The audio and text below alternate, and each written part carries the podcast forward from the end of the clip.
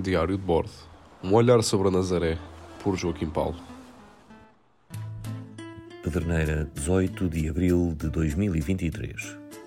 Há vários anos que se fala da instalação do Tribunal Judicial da Nazaré na antiga Casa da Câmara.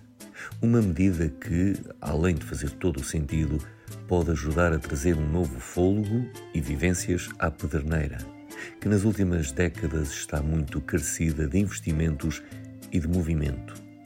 O encerramento de alguns espaços comerciais muito antigos na localidade é mais um sinal que não deve ser encarado de ânimo leve.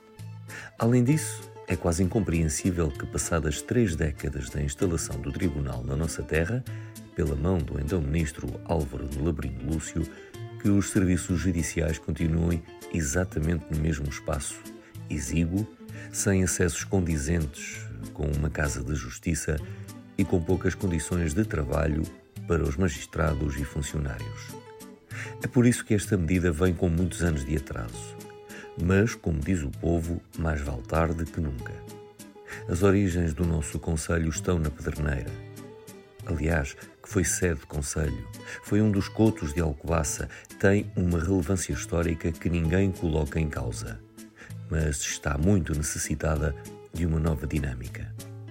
A instalação do tribunal não resolve todos os problemas, obviamente, mas é sem dúvidas um bom tónico para uma terra que merece muito mais e que, pelos vistos, não conseguiu sequer tirar partido da existência do caminho real.